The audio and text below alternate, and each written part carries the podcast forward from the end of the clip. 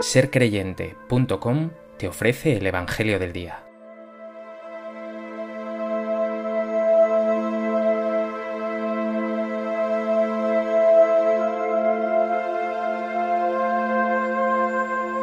Del Evangelio de Juan. Se acercaba la Pascua de los judíos, y Jesús subió a Jerusalén, y encontró en el templo a los vendedores de bueyes, ovejas y palomas, y a los cambistas sentados y haciendo un azote de cordeles, los echó a todos del templo, ovejas y bueyes, y a los cambistas les esparció las monedas y les volcó las mesas, y a los que vendían palomas les dijo, Quitad esto de aquí, no convirtáis en un mercado la casa de mi Padre. Sus discípulos se acordaron de lo que está escrito, El celo de tu casa me devora. Entonces intervinieron los judíos y le preguntaron, ¿qué signos nos muestras para obrar así? Jesús contestó, Destruid este templo y en tres días lo levantaré. Los judíos replicaron, Cuarenta y seis años ha costado construir este templo y tú lo vas a levantar en tres días. Pero él hablaba del templo de su cuerpo, y cuando resucitó de entre los muertos, los discípulos se acordaron de que lo había dicho, y creyeron a la escritura y a la palabra que había dicho Jesús.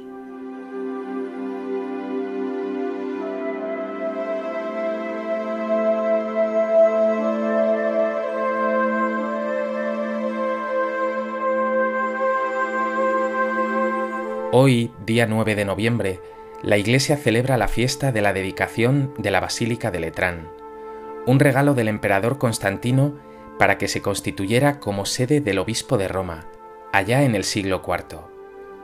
Es por tanto la catedral de la diócesis de Roma, la primera basílica de la cristiandad, sede de varios concilios ecuménicos y madre de todas las iglesias de la urbe y del orbe. Pero esta celebración no quiere que te centres en las maravillas arquitectónicas de un templo de piedra, sino que te invita a sentirte Iglesia Universal, unido en la fe al Papa y sobre todo a que recuerdes que tú eres también templo, piedra viva en la construcción del templo de Dios.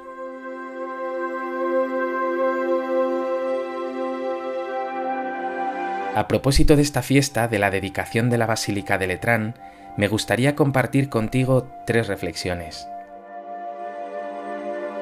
En primer lugar, dice San Pablo en su primera carta a los Corintios, ¿no sabéis que sois templo de Dios y que el Espíritu de Dios habita en vosotros? Toma conciencia de que Dios te habita, que por el bautismo has sido constituido templo de Dios, que allí donde te encuentres has de ser presencia de Dios para los que te rodean.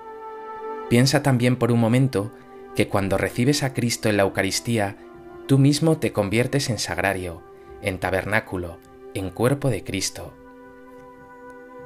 ¿Eres lugar de encuentro con Dios para los demás?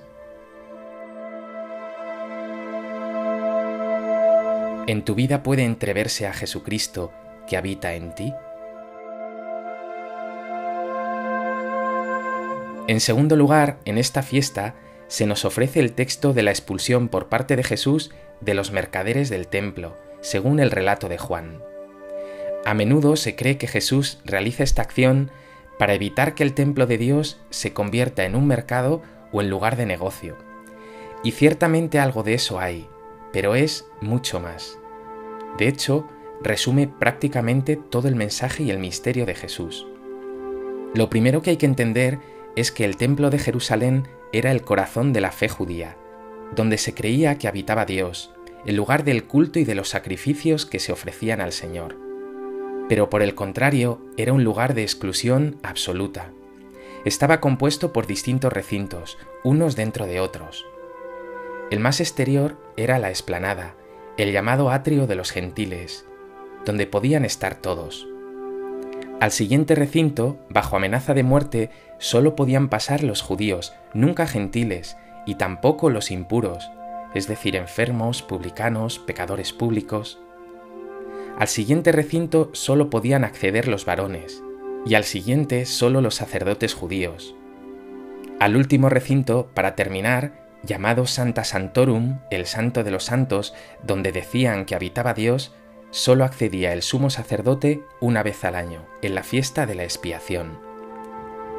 Cuando Jesús entra en el templo y derriba las mesas de los cambistas, que ofrecían cambio de moneda con unos intereses enormes, así como la mesa de los vendedores, que vendían los animales que después iban a ser sacrificados, Jesús está diciendo, todo este sistema no es de Dios. Este culto Dios no lo quiere. No ofrezcáis estas cosas a Dios. Jesús está diciendo, el verdadero culto a Dios exige que no haya distinción entre judíos ni extranjeros, entre hombres y mujeres, entre santos y no santos, es decir, entre gente que se supone que tiene la bendición de Dios y gente que no la tiene.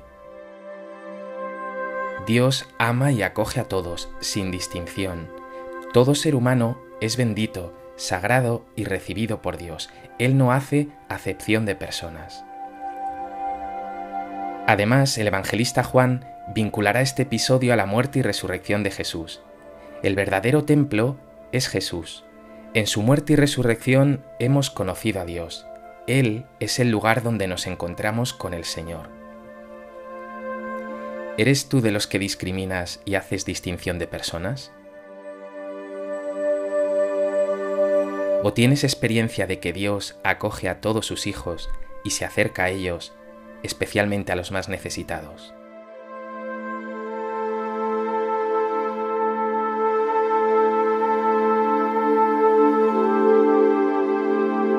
En tercer lugar, hoy la ciudad de Madrid, capital de España, celebra a su patrona, la Virgen de la Almudena. En esta fiesta, haz especialmente presente a la Madre de Jesús en tu corazón. Hoy de nuevo Jesús, Él en la cruz, y tú junto a María como el discípulo amado, vuelve a decirte, ahí tienes a tu Madre. Dile a la Virgen cuánto necesitas de su amor, de su protección, de su guía y de su intercesión. No dejes pasar un solo día de tu vida sin haber hecho presente en tu corazón a María, porque ella no deja pasar un solo segundo sin tenerte presente a ti y bendecirte de mil modos.